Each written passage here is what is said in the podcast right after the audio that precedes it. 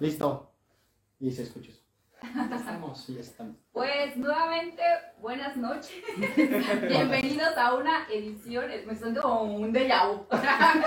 Bienvenidos a una edición especial de Luchi Calavera TV. Y bueno, hoy, eh, con el afán de difundir nosotros la cultura y las artes, tenemos un debate filosófico sobre la violencia, el fútbol y los estadios. Y para esto, pues tenemos unos grandes invitados que vamos a estar aquí platicando de estos temas. Eh, presento nuevamente a Eric Eduardo Rodríguez Ballesteros, filósofo. ¿Nuevamente, Di? Nuevamente, sí, porque me gusta presentarlos mucho. Eh, a su lado se encuentra el profesor y filósofo Miguel Ángel Toscano. Un aplauso también. Y de este lado, a mi derecha, se encuentra el filósofo aplicado eh, Gerson Solís. Un aplauso también para él. Eso, eso, eso de filósofo aplicado es como filósofo muy listo. Así es. Primero en su Es clase. curioso. Primero Sí, en su porque en la primaria me decían muy aplicado cuando me la. Así es. Bueno chicos, entonces para empezar esta mesa de debate y discusión, eh, voy a dar una pequeña introducción para que chequen o em- em, pongamos el planteamiento sobre la mesa. Bueno, este 5 de marzo del 2023 se va a festejar o se va, eh, eh, será el primer aniversario, perdón, de una tarde turbia para el fútbol mexicano. Con la perspectiva que tengamos para entonces, habrán muchas cosas que decir y algunas acciones que estarán corriendo. Por ahora, pocas han sido las sanciones y las acciones para castigar lo acontecido el sábado pasado en el Estadio Corregidora, en el partido entre el Atlas y el Querétaro. Eh, solemos tener percepciones inmediatas cuando algo categóricamente es malo. Sucede así eh, con lo que aconteció el 5 de marzo. ¿Qué fue lo que pasó? ¿Y por qué resulta inaceptable? Otra pregunta, ¿qué consecuencias esperan? ¿Hay buenos y malos? ¿Quiénes son? ¿Por qué hay hasta teorías conspirativas que sostienen ocultamiento de muertos o la intervención del crimen organizado, por mencionar algunas? ¿Cómo filosofar sobre el fútbol, estadios y violencia? Hablar de fútbol profesional y sus implicaciones espirituales, simbólicas, estéticas, cognitivas, emocionales, políticas, económicas y demás, es un juego que ya se da en la cancha de las humanidades y las ciencias sociales, em, donde la filosofía arbitra con racionalidad, entre categorías que a menudo parecen contradictorias, como el deporte, la unidad, la competitividad, ganadores y perdedores, afición, fanatismo, rivalidad, inspiración, civismo, barbarie, violencia, cultura de paz.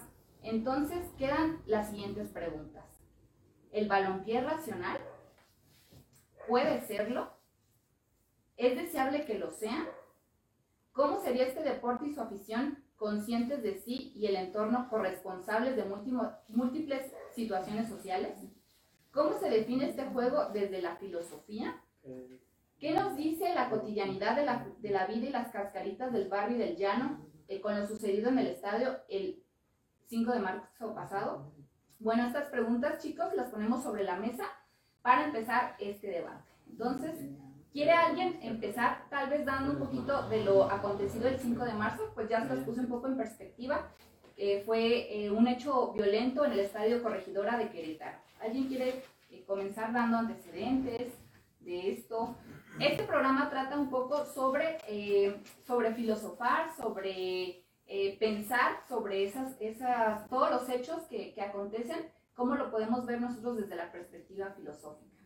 ¿Quién Sí. gusta comenzar? Y filosofar juntos, ¿no? Así es. Mira, ahora que decías lo de cómo nos dimos cuenta, digo, parece de repente hasta ocioso hacer la recapitulación de daños. Creo que a estas alturas la, la mayor parte de la gente lo sabe. Eh, además, pasó en el fútbol, o sea, es como si se muriera el Papa. O sea, ¿quién no va a saber que se muere el Papa? ¿Quién no va a saber que hubo madrazos en el, en el corregidora? Eh, estaba, me parece interesante rescatar esto. No soy pambolero, lo digo con mucha, con mucha honestidad. Eh, y sin embargo, pues son, son, son hechos de los que tiene uno que estar enterado, ¿no? Precisamente en el trabajo, ah, ya, hoy la platiquera ya se va a retomar la liga. Bueno, em, estaba el sábado en casa, tranquis, y de repente empiezo a ver en Twitter las imágenes de los muertos, porque así era como lo definía Twitter, ¿no? Y luego fue muy impresionante porque las vi en Twitter y todos nosotros sabemos qué pedo con Twitter. Entonces no es lo mismo que en Instagram o en Facebook. Hay menos censura, hay este, más frivolidad. Em, y sucedía de esa manera con las imágenes, insisto, de los muertos. Es más, yo posté algo en Facebook condenando, pidiendo castigo para los responsables, porque el panorama era de muertos. Así que de entrada está de la pistola, ¿no? Eh, porque uno se la creyó, uno se creyó que había muertos, uno vio las imágenes, es más, se le hace a uno increíble que no haya muertos, ¿no? Porque parecía todo tan dramático. Em, esa es la manera en la que me entero. Y es la manera en la que se entera el resto de personas que no siguen con devoción al fútbol, pero más aún aquellas que sí lo siguen y que suman varios millones en este país, ¿no? En, varios, muchos millones. Esa es la manera con la que nos damos cuenta y es una entrada absolutamente inaceptable. Al menos creo que tenemos un suelo común y es que fue una chingadera y que no debería volver a pasar. Sí, pero va a volver a pasar. Yo me, me gustaría concentrarme en la parte de la violencia, no tanto del fútbol. Ok. Porque a mí me parece que esto pasa constantemente. No nos enteramos tanto porque no hay tantos medios. Pero esos actos violentos pasan constantemente. No nos enteramos. ¿Por qué? Porque el ser humano es violento.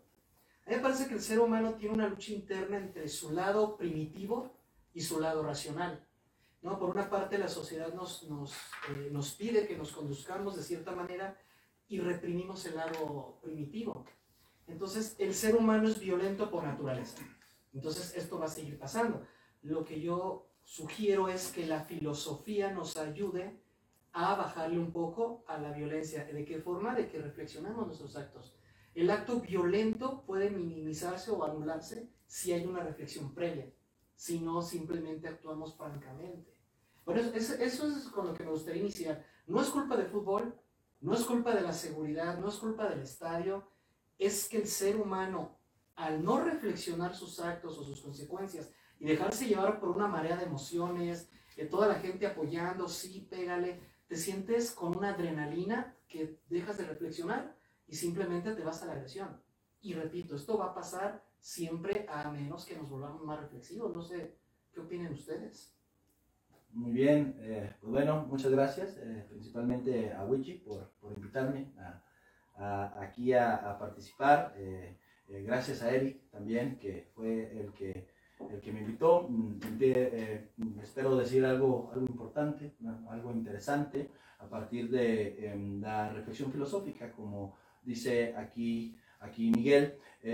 yo quiero compartir desde el mismo punto de vista que propone Miguel, eh, un poco de la historia de la violencia como parte integral del desarrollo cultural y del desarrollo histórico eh, de la humanidad. ¿no? Por ahí eh, los antecedentes más antiguos que podríamos alcanzar a percibir en, la historia de la violencia en Occidente, al menos, ¿no? en Oriente pasan diferentes cosas y la violencia se toma desde otro aspecto, ¿no? tal vez hasta la no violencia, creo que por ahí podríamos también seguir alguna línea del pensamiento, pero bueno, estamos haciendo filosofía occidental. Eh, eh, se registran en, estos eh, escritos épicos, la Iliada, la Odisea, con la figura del héroe, ¿sí? Y, bueno, el héroe por sí debe de ser violento, debe de violentar las ideas que están preconcebidas, debe de violentar a, los dioses, ¿no? Lo, que pasaba por ahí con Aquiles, lo que pasaba con estos personajes que eh, podemos eh,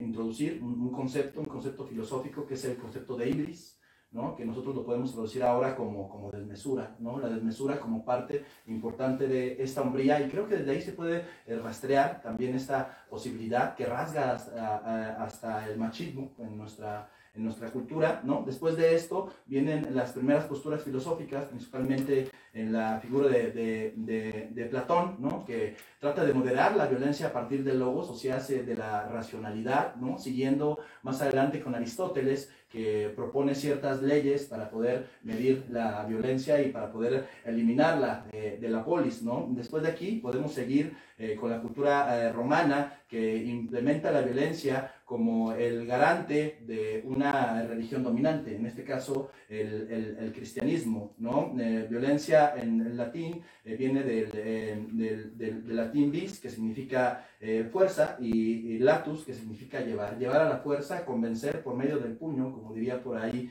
Mahoma en, en, en, alguno, en alguna parte del Corán. ¿no? Y, y bueno, toda esta idea de la violencia para poder convencer al otro de que en, este caso la religión era la única y no había alguna otra forma de, de salir de esta idea, eh, viene eh, de toda la Edad Media hasta que en la modernidad se retoman ciertas ideas eh, nuevamente de la antigüedad, como son la libertad, como son la felicidad, y nuevamente la violencia se empieza a, reprimir. Ahora bien, en nuestros tiempos eh, considero que existe una violencia eh, simbólica, ¿no? como diría por ahí em, eh, Bourdieu, ¿no? Bourdieu propone que la violencia que ahora estamos llevando a cabo es una violencia, una violencia de sentido, una violencia libertaria, una violencia que nosotros entendemos más con el concepto de revolución. Las cosas no están sucediendo bien y porque no suceden bien significa que nosotros debemos de cambiarla, debemos de cambiar esos parámetros.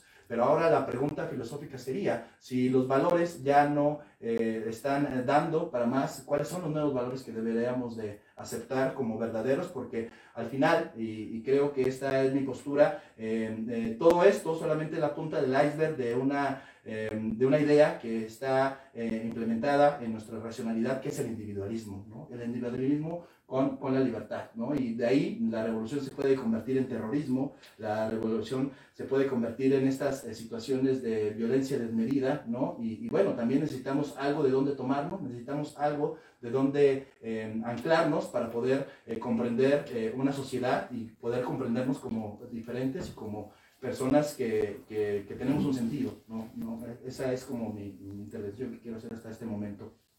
A mí me llama la atención eh, precisamente, me, llama la atención una afirmación que hace Miguel Ángel, y es que la violencia puede, puede, puede minimizarse si se reflexiona previamente. Correcto. Eh, me gustaría de veras ser muy incisivo con esta situación porque a mí me parece que la violencia se reflexiona y se reflexiona suficientemente y se reflexiona a niveles perrones, ni siquiera de estas discusiones de, del ensayo de una transmisión. La violencia se discute incluso a niveles de gobiernos y de corporativos transnacionales. A menudo estamos viendo cómo chingar al otro, lo decía Octavio Paz, ¿no es cierto? A menudo estamos viendo cómo chingar a los demás. A menudo estamos planeando estrategias para absorber a los demás, para someter a los demás, incluso en las relaciones interpersonales, ¿no? Siempre, y, amén de, pero miren, tan, tan cerca el Día Internacional de la Mujer, eh, precisamente es uno de los componentes de la racionalidad patriarcal. ¿No es cierto? La violencia, el avasallamiento, la aniquilación del otro, la, la, extinción de las diferencias. Eh, a mí me parece que lo que está pasando en Ucrania, por ejemplo, solo por el ejemplo, fue muy reflexionado. Entonces, Miguel, ¿de veras reflexionar la violencia previamente la minimiza? Porque hay un miedo del colapso nuclear en Europa tremendo ¿de veras la minimiza? ¿O la justifica? Porque la filosofía o esta actitud filosófica de dar cuenta de las cosas, al final no tiene un solo sentido y no necesariamente tiene la moral que a nosotros nos encanta. Entonces, eso me gustaría cuestionarlo. Por otro lado, Gerson nos hace una recuperación de la violencia histórica. ¿Qué valores son los que están en juego? Digo, es valiosísima, pero creo que perderíamos perspectiva de la recuperación histórica si no recordamos que desde hace aproximadamente 15 años, de una manera cínica y brutal, en este país, ustedes y yo, sus familias y la mía, hemos visto correr sangre en la sala de nuestra casa, en la calle de nuestro barrio, en la plaza del rancho. Es decir, por alguna razón de manera afortunada nos sigue sorprendiendo lo que se difundió en Twitter el sábado. Pero la neta es de lo más común y corriente para nosotros desde hace mucho tiempo. En la prensa actual, especialmente de las comunidades pequeñas, la prensa del interior de los estados, la misma gente pide sangre. Y dicen los consumidores de la prensa local, ¿y ahora no hubo muertitos? ¿Y ahora no hubo sangre?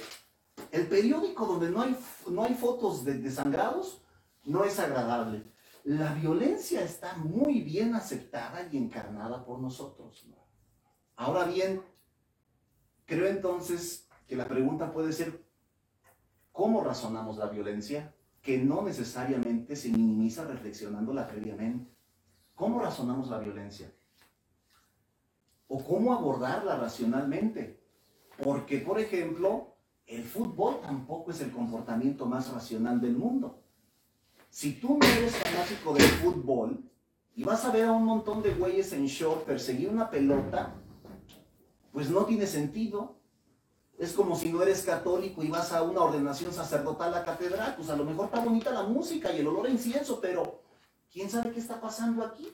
O si vas a que te lean tu carta astral y no tienes la disposición afectiva para hacerlo, diría Heidegger, ¿no? No va a funcionar, no te metes en el juego que aquellos filósofos como Gallagher describirían necesario para ponerte eh, en, en un asunto. El fútbol es racional paradójicamente cuando vamos a contemplar conscientes lo irracional que hay en él.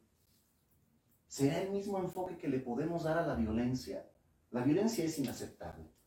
La explosión de, de, de, de Sí, la violencia es inaceptable en escalas como la que vimos el sábado, en escalas como las que nos han acostumbrado durante los últimos 15 años en la esfera pública de este país. Pero esas escalas vienen producto de qué? De una racionalización, de una reflexión, ¿correcto? No necesariamente. Es decir, la violencia es natural y de hecho es necesaria.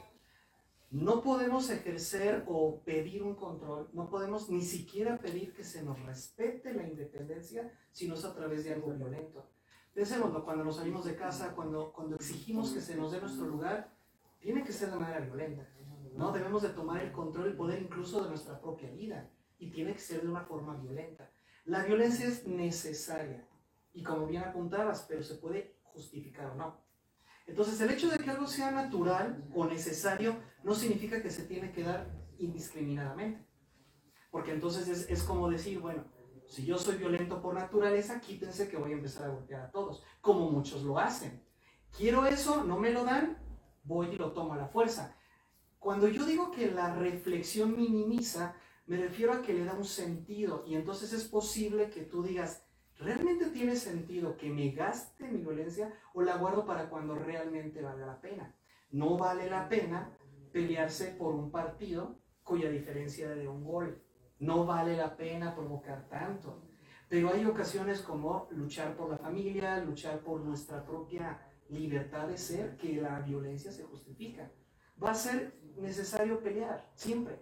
La vida es una constante batalla, una lucha constante por dominar la naturaleza. El ser humano no podría dominar el mundo si no hubiera ejercido una violencia contra la naturaleza, ¿no? ¿Qué hacemos? Contaminamos, imponemos, la naturaleza nos manda enfermedades, las combatimos. Nos manda catástrofes, nos reconstruimos. ¿De qué forma el ser humano ha logrado estar donde está? A través de una violencia. La violencia es intuitiva. ¿Por qué existe el bullying? Porque es la forma en que el ser humano se enfrentó a otras especies dominantes. Entonces, el hecho de ser natural la violencia no significa que no se pueda justificar, hay un sentido. Y entonces hay los valores de los que hablábamos. ¿Cuáles son los valores tales que nos puedan permitir discernir si se justifica o no. Tú decías hace rato, es que la violencia es inaceptable en ciertos casos. En otros casos es completamente aceptable, necesaria. Hablabas del de, Día Internacional de la Mujer. ¿Qué tuvieron que hacer? No tuvieron que enfrentarse, no tuvieron que reclamar de manera violenta, pero ahora ya están abusando de la violencia. Todos vemos cómo ya se está desvirtualizando todo y ahora ya están abusando de una violencia. Entonces, yo cuando digo se puede minimizar la violencia es reflexiona si vale la pena liberar tu lado violento o prefiero mejor guardar esas fuerzas para una lucha que valga la pena. A eso me refiero por reflexión. El hecho de que la sociedad lo acepte no significa que sea bueno. La violencia no es democrática. No porque todos luchen, entonces quiere decir que está bien. No porque haya mucha sangre, entonces está bien sacar la sangre. No porque haya muchas mujeres violentadas, entonces va a estar bien violentarlas. A eso me refiero. No sé si aclaré dudas, pero hacia allá voy, hacia cuando digo, se puede minimizar la violencia dándole un sentido previo a reflexionar. ¿Vale la pena liberar mi acto violento? ¿Lo justifica? Ante una ética, ante una moral, eso lo podemos discutir más adelante, pero hacia allá voy. Y, pues me gustaría okay. escuchar Antes de continuar, ya dejo aquí una pregunta, eh, Miguel leemos un poquito los comentarios porque ya está comentando aquí el público que está conectado. Uy, qué gracias, bienvenido. Gracias a todos los que están conectados. Y eh, por ahí Johnny Johnny Sánchez dice, si se logra persuadir a un número suficiente de personas, se salta el análisis racional, el instinto vence la razón. Creo que Ronald Bartes fue quien lo mencionó, significados falsos. Aunque yo definitivamente considero que Erich Fromm lo dicta, el individuo se siente como eh, formado parte de una multitud las personas simplemente exteriorizan sus problemas individuales, por lo cual no hay, no hay nada que hacer. ¿Quién lo está diciendo, perdón? Johnny, Johnny, Johnny Sánchez.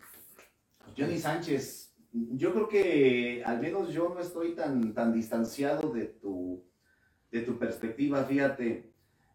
Ay, Miguel, vamos a acabar peleados hoy. este, ¿Hace cuánto que no vamos al estadio? Nunca he ido al estadio. Ya veo. Está, no, no, no, es que vivir la emoción del estadio está, y miren que no soy fan, güey, o sea, pero está cabrón contenerte. Es decir, no me imagino a las barras enardecidas, no me las imagino. Ay, no, a ver, aguanta, ¿valdrá la pena entrar aquí mi violencia? Pero eso no es violento, eso es emoción. Sí, es adrenalina, precisamente, pero se me hace un rol muy optimista para la razón. Puede ser. Muy optimista y utópico. Deseable, como chingados que no, pero optimista y utópico. No, no pienso que en el espíritu, en la candela de los madrazos, de los gritos, de tu equipo es una popó y el mío es un chingón, en eso, en eso, no creo que quepa la oportunidad precisamente porque no es un espacio. Mira, aquí podemos reflexionar. Claro. En el estadio no. Pero ¿qué ocurre en el box y en la lucha libre? Estás viendo a rudos y técnicos golpearse. El público se golpea. Y gritan y mientan madres y de hecho es terapéutico ir a las luchas. Sacas todo lo que traes. Y a ver, se. Y ahora se desbordó.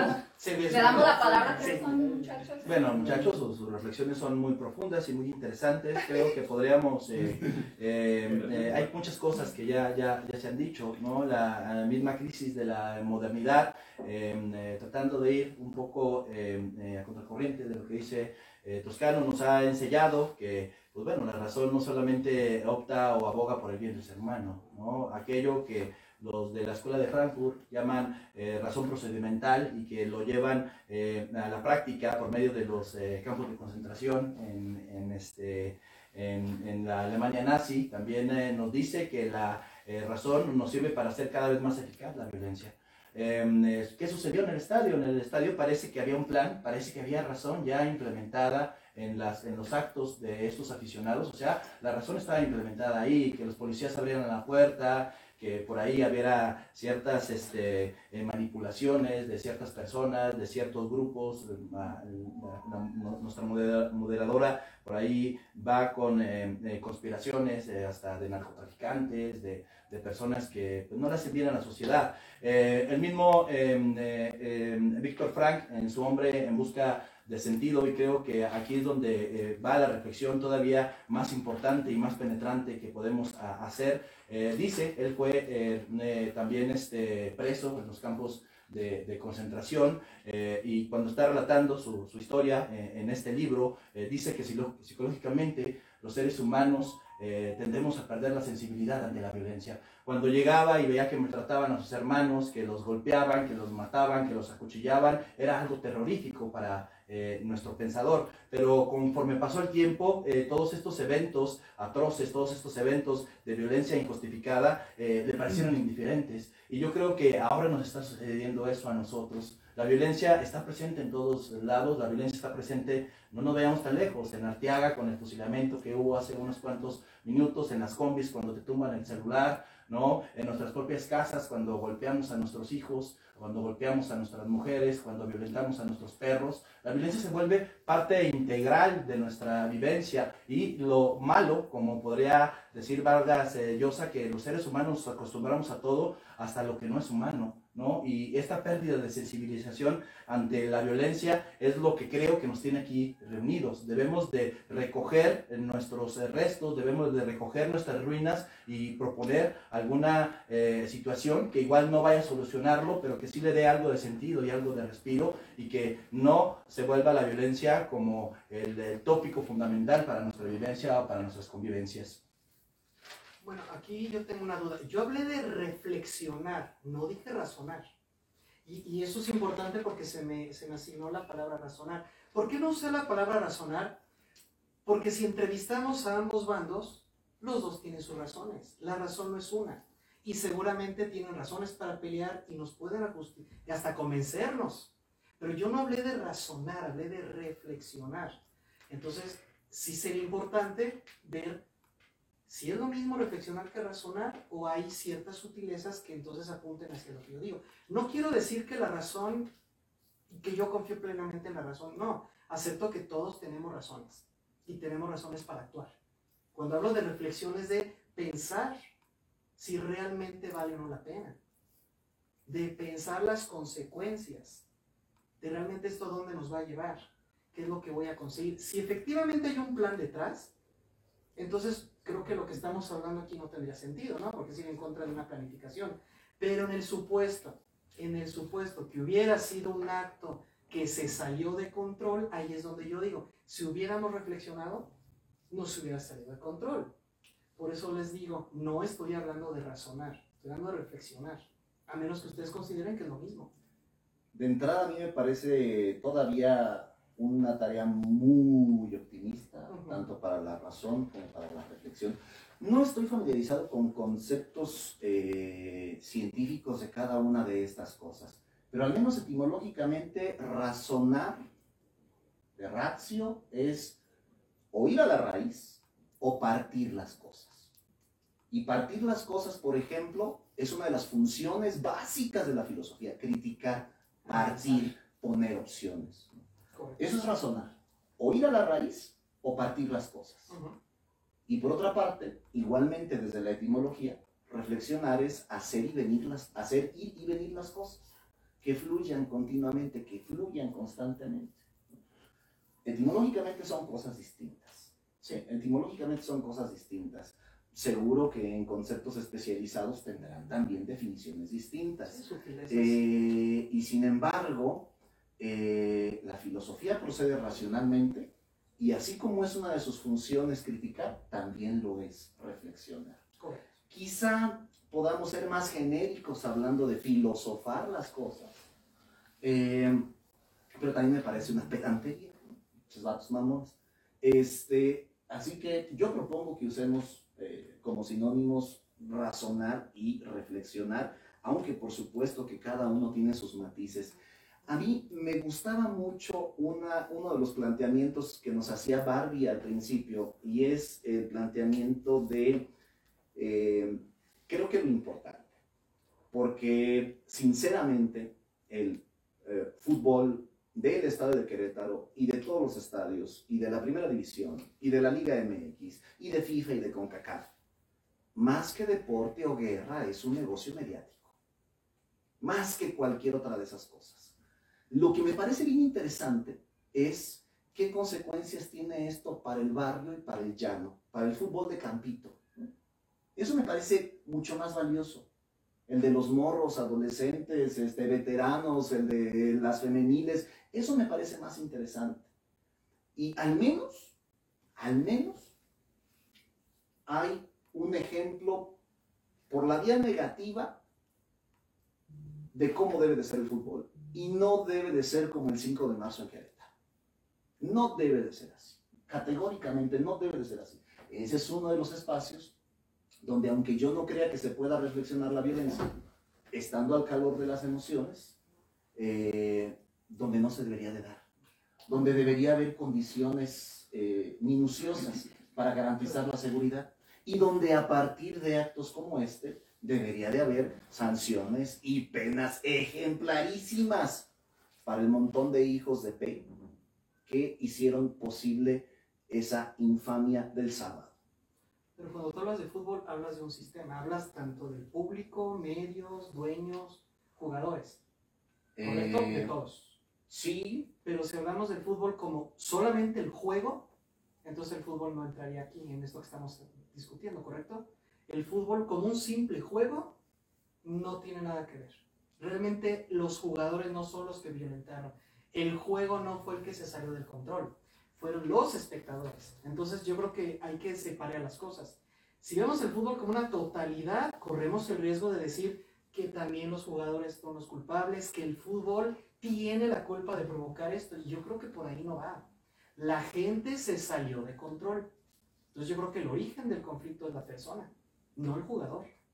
Pero Gerson quería comentar algo. Ok, eh, en sí eh, el, origen del deporte mismo nos remontamos por allá al siglo IV antes de nuestra era, el siglo, siglo de Pericles, donde hay una serie de, inventos, una serie de ideas sumamente destacadas en la historia de la humanidad, entre ellos la idea de la democracia, ¿no? Eh, los primeros matemáticos, los primeros científicos, etcétera, pero también nacen las Olimpiadas, ¿no? Y las Olimpiadas nacen en contra de esto que Miguel eh, eh, alcanza a distinguir como meramente eh, eh, natural en el ser humano, que es la propia violencia, ¿no? Los griegos dicen, a ver, paren, nos estamos partiendo la madre, todas las guerras hay un chingo de muertos, nos estamos rompiendo la madre, vamos a crear el deporte y vamos a crear reglas para que la guerra se vuelva a partir eh, de ciertas leyes o de ciertos estatutos o de ciertos reglamentos no tan violenta, ¿va? El deporte va en contra de la propia violencia, aunque se ejerce la violencia ahí, es una violencia organizada, es una violencia que se, eh, que se acota para que no surja precisamente lo que lo que sucedió lo que sucedió ahí. Yo creo eh, más y también bueno haciendo ahora a una me va a salir mi espíritu futbolero no por ahí cuando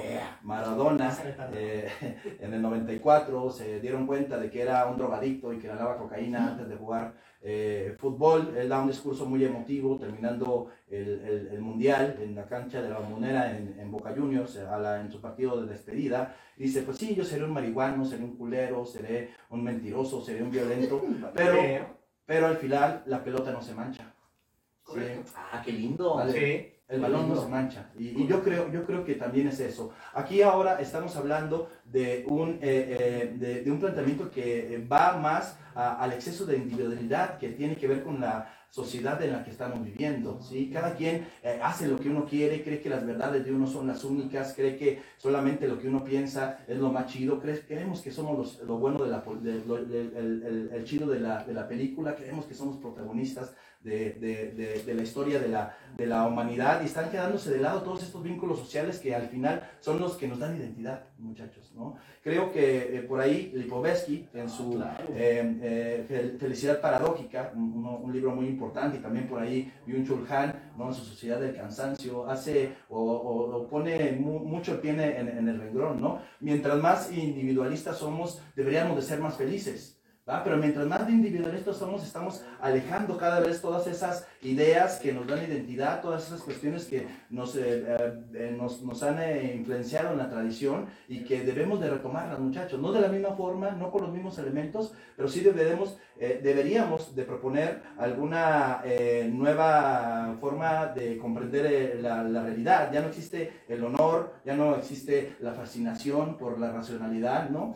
Somos individuales, eso nos debería de llevar a la felicidad, pero paradójicamente creo que cada vez nos estamos hundiendo más en nuestro individualismo, ¿no? Y yo creo que por ahí podría irse, irse nuestra reflexión. ¿Qué está pasando con la violencia? ¿Por qué la violencia se vuelve parte integral de nuestra vivencia? ¿Y por qué si vemos a alguien que se madrea en la calle, pasamos como si nada a un lado de él? No, no tenemos valores, se han perdido esos valores, o llámenle de otra forma, ¿no? Pero creo que por ahí podría ir nuestra, nuestra reflexión. La palabra a él, Sí, perdón. ¿podría Sí. contestarle primero?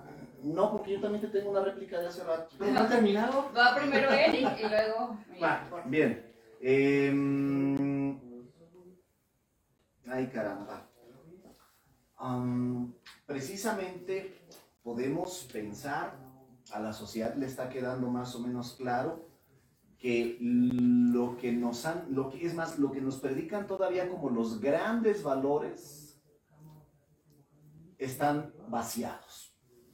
Están vaciados de contenido, están vaciados de sentido, ya, Nancy.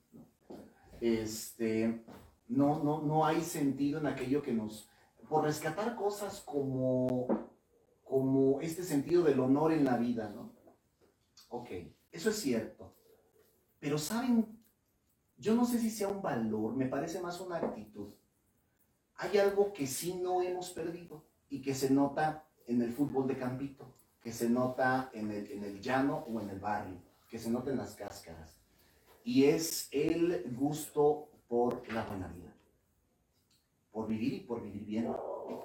Es el gusto por, a pesar del trabajo y la escuela, juntarse en la, la, en la tarde a patear la bola.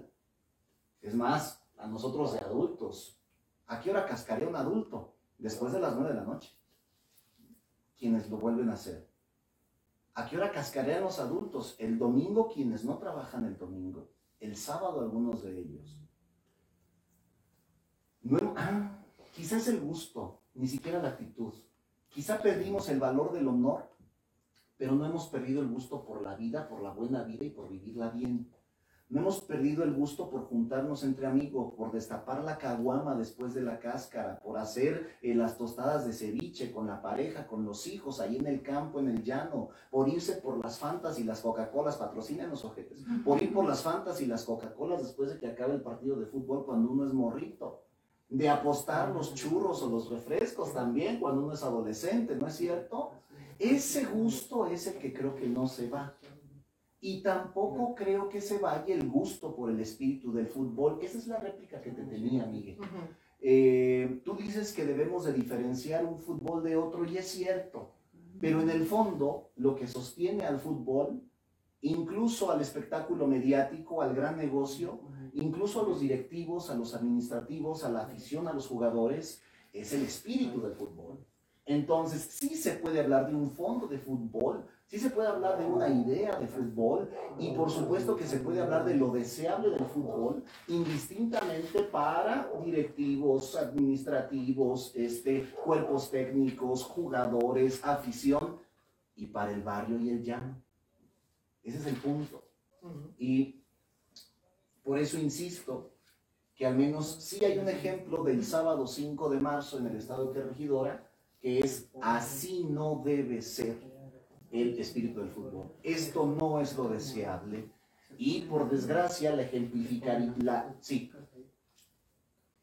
la, la- por desgracia los arquetipos sociales eh, peyorativos, eh, temerosos, se construyen a, parte de san- a partir perdón, de sanciones y de, eh, Castigos. gracias, castigos, de sanciones y castigos, exactamente. Eh, digo, no es que es- yo, yo esté así como partidario en una cacería de brujas, que también es una actitud violenta, chéquense, chéquense, ¿no? Mis ganas por avasallar al otro, ¿al qué? Al que yo veo como malo. Este, pues es una constante, ni modo. Pero debe de suceder, de veras, pienso que debe de suceder. Eh, a menudo eh, la, cala- la característica de la filosofía aplicada, de la filosofía existencial, de la filosofía de vida, es la proyectividad, ¿no es cierto? Más que la búsqueda de las primeras causas, la proyectividad. Entonces, eh, ¿qué enseña? Que eso no es lo deseable para el espíritu del fútbol. Correcto. Eh, ¿Qué esperamos? Eh, ejemplos de que hay voluntad eh, administrativa, política e institucional para que no suceda nunca más en un estadio y de que esa cultura puede permear y fortalecer que lo que disfrutamos del espíritu del fútbol es el gusto por la vida, por la buena vida y por vivirla bien. Ok, antes, perdón, Miguel, antes de tu intervención, disculpan, aquí tenemos una reflexión del público. Otra vez saludos a. Saludos los que están conectados y otra vez eh, Johnny Johnny Sánchez tiene una reflexión. Dice, el origen del deporte es la persona, por lo tanto la persona es perversa, ya lo dijo Platón en su obra La República.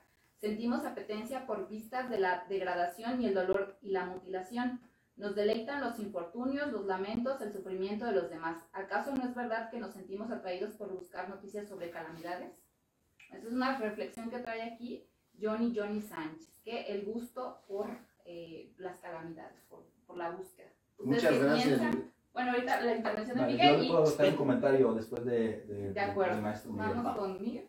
Sí, eh, quiero retomar lo de las Olimpiadas que mencionaba Gerson, ¿no? ¿Acaso no fue una reflexión lo que provocó que la violencia disminuyera a través de la Olimpiada? Entonces es lo que yo estoy diciendo.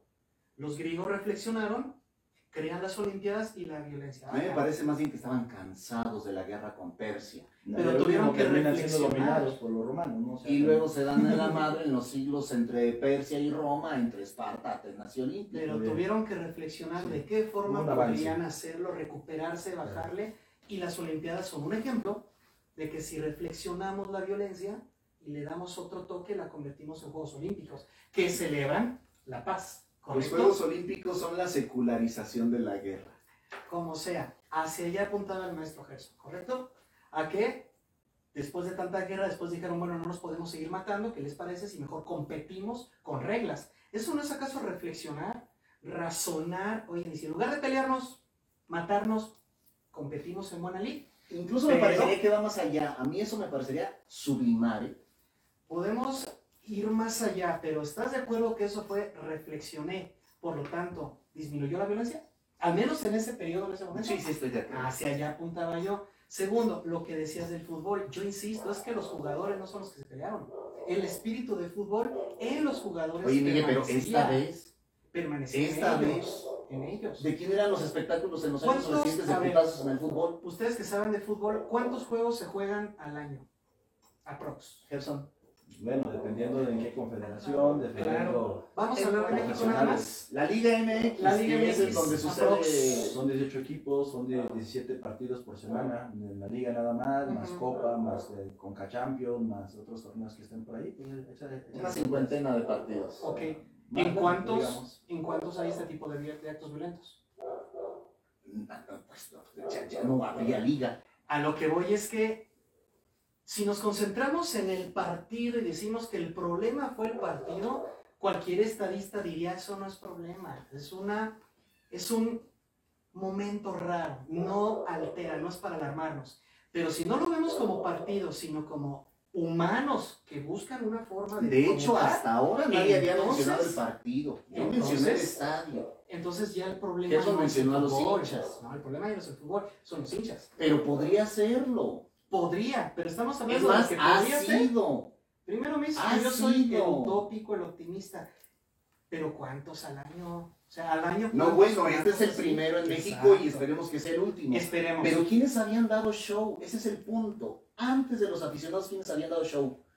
Eran los jugadores los que se partían el hocico. Sí. O iban y se lo partían al árbitro. Pero ¿estás de acuerdo en que ellos tienen justificación porque están Claro están no. compitiendo? No ellos? tienen justificación Pero para partirse el hocico. No, no, no.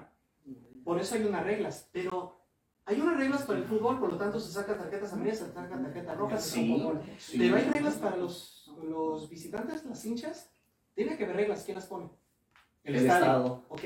Entonces, ¿quién es el responsable de que esto no El ocurra? responsable de la seguridad es el Estado mexicano. Perfecto. Ahora, y si nos quitamos una idea paternalista y asumimos nuestra responsabilidad humana y decimos, bueno, necesito esperar que un gobierno me diga, pórtate bien o te sanciono. No, No, podemos bueno. simplemente decir, me divierto, saco todo lo Yo que creo que dentro, lo mínimo que no agrego". esperaban las víctimas del sábado era que el Estado, a través de la policía, hiciera algo. Sí, una vez que ya ocurrió, porque la, es reactivo. Mientras estaba Pero ocurriendo. es preventivo. Yo creo que nos basta nuestra propia reflexión para darnos cuenta de que no te- era absurdo. Repito, a menos que hubiera un plan detrás. Si hay un plan detrás, mafioso, y todo, pues ahí sí ya. ¿Qué? Esta crisis que estamos teniendo tú y yo se debe a que tú dices que no todo el fútbol es sujeto de violencia como la que se vio el sábado. Es correcto, sí. Yo digo todo lo contrario. Entonces, ¿tú consideras que el espíritu del fútbol provoca actos violentos? No, no, no. Pienso que el espíritu de fútbol debería de ser no violento. Pero de hecho, es que No también es. soy optimista, pero informado. Este, Ahora resulta. No, no, no, es que esta condición de violencia, hombre, ¿qué les digo ustedes? Estuvieron en la misma facultad que yo. No se acaba. Y pensar que porque no se ve, güey. Y pensar que porque no se ve, no sucede. Es que, hacia allá voy. A lo mejor el partido provocó todo esto. Vamos a suponer que no hay un plan. El partido se calentó, las hinchas se prendieron y se pelearon. Ok, lamentable. Ya las personas responsables se harán cargo. Pero ¿qué ocurre con la violencia que se ejerce en la casa?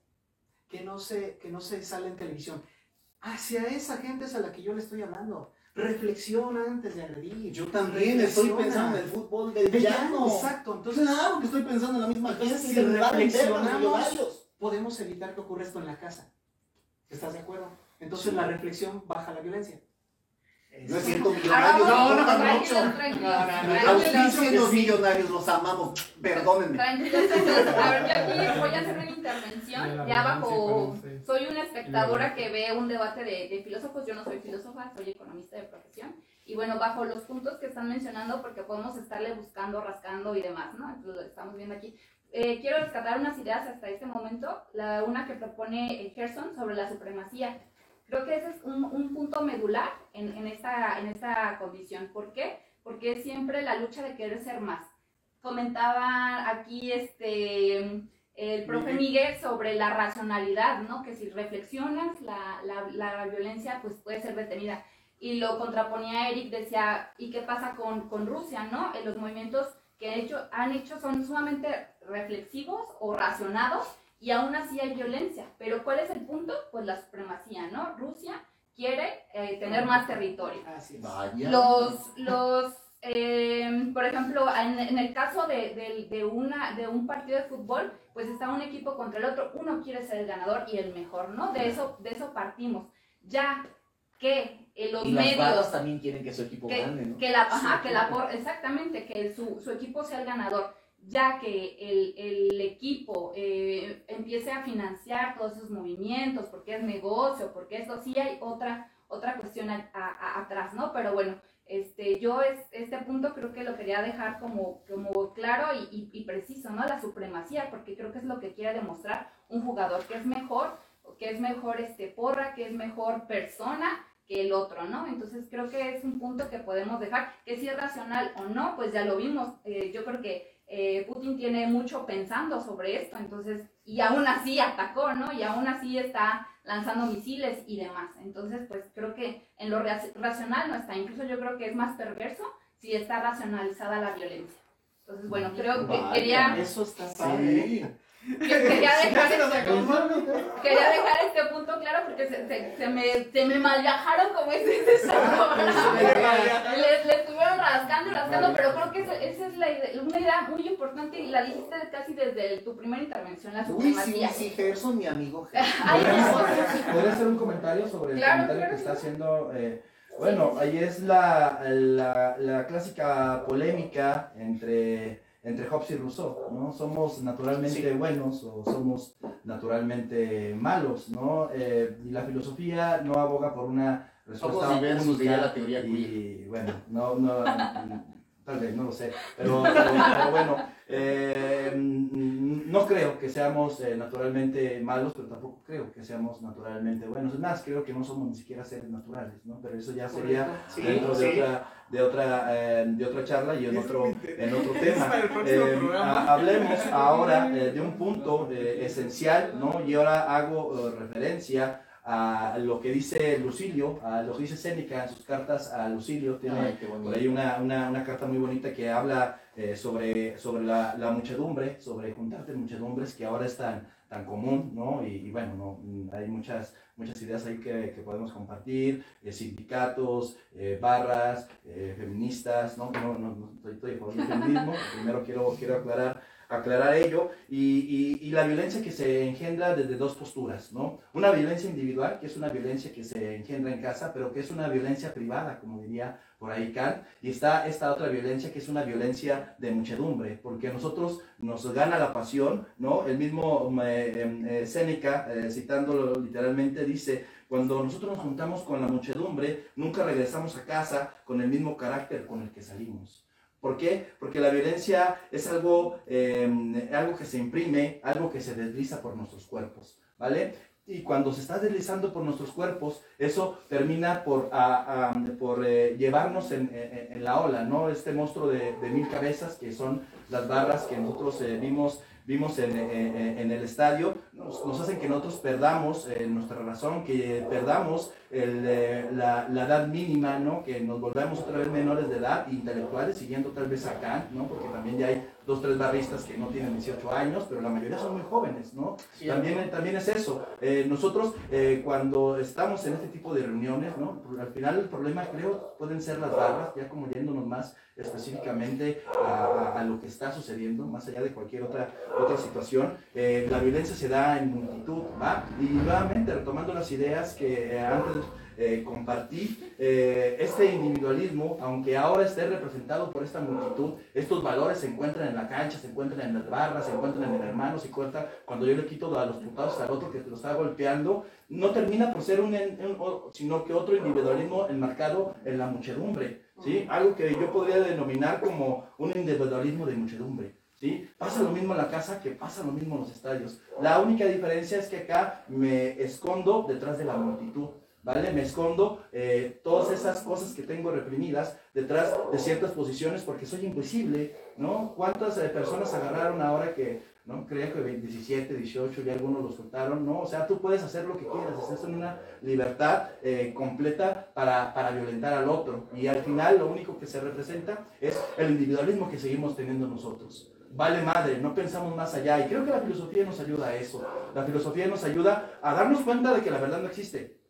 ¿Sí? Y que el Querétaro no es un equipo, bueno, aparte están bien pendejos, son los equipos más malitos que hay, seamos honestos, ¿no? Pero ni los Pumas, ni el América, no, eso vale madre, ¿no? Lo que importa es que nuevamente empecemos a hacer sociedad y creo que este momento, este, esta reflexión, estas ideas que ahora estamos compartiendo pueden ser eh, la posibilidad para un mundo mejor.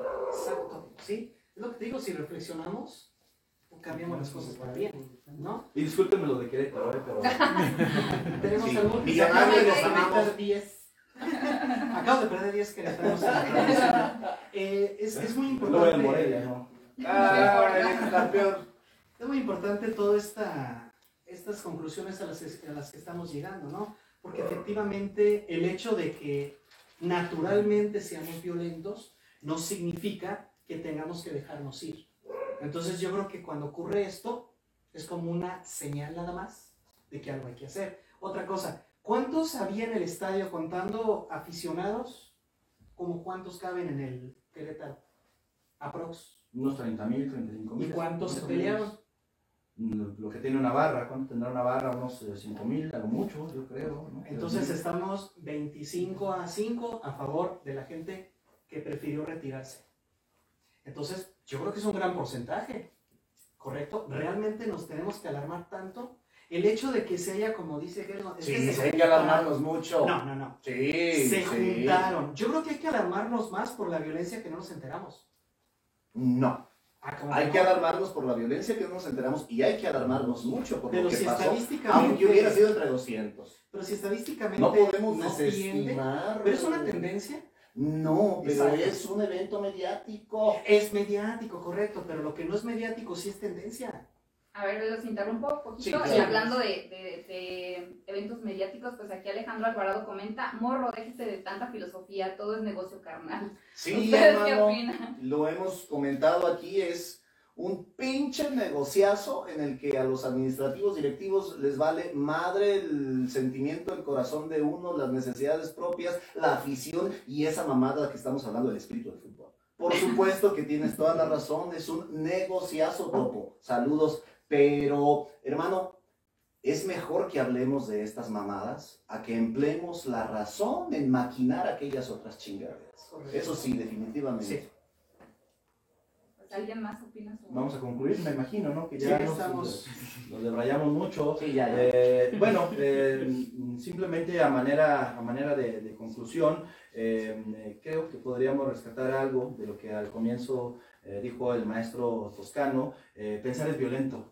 Pero bueno, como dice por ahí también Gilles Deleuze, ¿no? Hay que, hay que violentar la razón, hay que violentar el intelecto, hay que violentar la realidad. Pero violentarlo con ciertas categorías que siempre nos van a llevar hacia mejores resultados. No solamente imprimir la violencia por el hecho de imprimir la violencia, ¿no? Eh, eh, imprimir la violencia en la propia violencia, hacer como una metaviolencia, podríamos Ajá. eh, darle como ese sentido para saber qué es lo que se tiene que hacer, ¿no?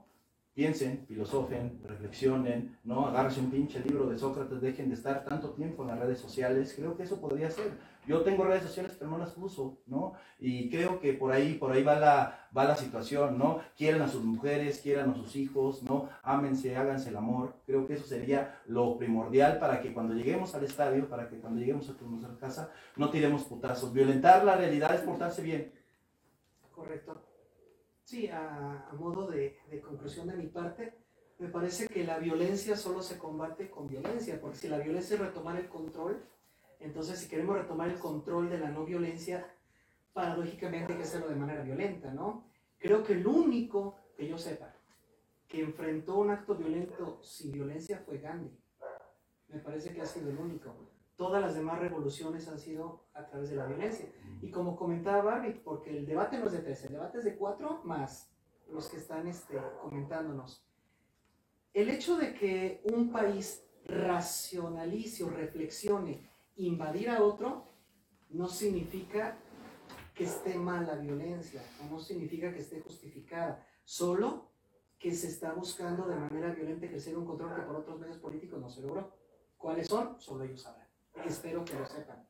El razonar las cosas no significa que vamos a ser pacifistas, solo significa que posiblemente elijamos de nuestras peleas, nada más. No estoy diciendo que la reflexión sea la cura de la violencia, nada más nos ayuda a reorientarla y no significa que lo hagamos bien. Posiblemente por mucho que reflexionemos terminamos cometiendo actos violentos de los cuales nos arrepintamos después. Tampoco la, la reflexión es mágica, tampoco. Pero bueno, yo pensaría que ayuda un poquito pensarlo dos veces, ¿no? O tres o cuatro antes de actuar. Eso es todo. Que no se piense que pienso que la reflexión es mágica. No, también se equivoca. Se equivoca el humano, el humano es imperfecto. Bueno, esa sería mi, mi cierre. Muchas gracias, Miguel. ¿Tus conclusiones, Eric? Gerson va a estar bien cabrón hallarnos un libro de Sócrates para leerlo, hermano. Bien cabrón, pero atenderemos a tu recomendación. Es- Y no lo podías dejar pasar. No, no, no, me dio material para el resto del año. Está Eh, bien, lo malo es que solo entendemos nosotros. Bien, Pero lo voy a googlear. no me vengan con la duda. Yo, aunque No, quieran conocer sí. a Sócrates. No, sí fue Sócrates. Sí, pues, Sócrates. Sí. Bueno, pero técnicamente es lo mismo, o sea, es el mismo personaje, ¿no? Claro que no es lo mismo. Claro, claridad y distinción, maldita sea. Eh, diría que La violencia en su ¿no? máxima está. Sócrates es más personaje que Platón, La supremacía de conocimiento. Piensen antes de pelearse. Gracias por esta Platón fue de ratas. conclusión actual. Por tercera vez, por tercera vez, hay algo que nos enseñó el Querétaro el 5, el, el- el Estadio Corregidora de Querétaro el 5 de marzo pasado por la tarde. Y es que ese no es el espíritu del fútbol para ninguna persona que se involucre en él. Ese no es el espíritu del fútbol. Qué linda manera de terminar, Gerson. Este, no por lo de Sócrates pero sí por esta recomendación de hacer el amor. Eh, yo soy profe de prepa, entonces a menudo mis estudiantes preguntan eh, qué hacer contra la violencia. Vivir. Eh, si permitimos que la oscuridad de la violencia nos gobierne, ya no hay nada que hacer. Vivir. ¿Cómo se combate a la, a la, a la violencia? Estudiando, amando, trabajando, descansando, gozando. ¿Cómo se cómo se, se- se combate a la violencia, eh, eh, a la violencia inaceptable en el fútbol, en la vida social, eh, pero puntualmente en el fútbol, pues jugando fútbol, pensando fútbol, haciendo negocios con el fútbol. Claro que también, amigos millonarios, recuerden que los amo, fue una broma. Este, pero el punto es ese. El punto es eh, que no debe de ser así para nadie. eh, y que el camino es hacer buen fútbol. El amor al fútbol. Sí, por supuesto. Filo fútbol. Voy a dar un último comentario. Un citando, comentario. citando igual a Víctor Frank, ¿no? Cuando el, el- el- el preso, el, el, el que está recluido en los campos de concentración, pierde toda la humanidad. Víctor Frank dice que la vuelven a retomar cuando ven una foto de su esposa. ¿Sí? Que ahí otra vez el, el mundo vuelve a tener sentido. ¿Sí? Amén. Qué bonito, Gerson. ¿Te puedo besar? A rato los besos. No. Pues entonces concluimos este programa, chicos, esta edición especial de Huichicalabra TV, aquí en un debate filosófico. Espero que le haya sido de su agrado, pues se quedan estas reflexiones y pues igual comentarios. Eh, si tienen ustedes algún tema que, qui- que quieran eh, que comentemos, deba- eh, tengamos un debate sobre ello, pues ahí escríbanlo. Y si Y- quieren participar, banda, jálense. También, Sí. si quieren participar en, en estos debates o en estas charlas filosóficas, pues escríbanos por ahí. Y pues No, no, no, escríbanos al inbox por ahí, ¿no? Ahí dejen sus comentarios y pues agradecemos a los participantes aquí en el Gracias. panel y a toda la producción. Muchas gracias. ¡Brava!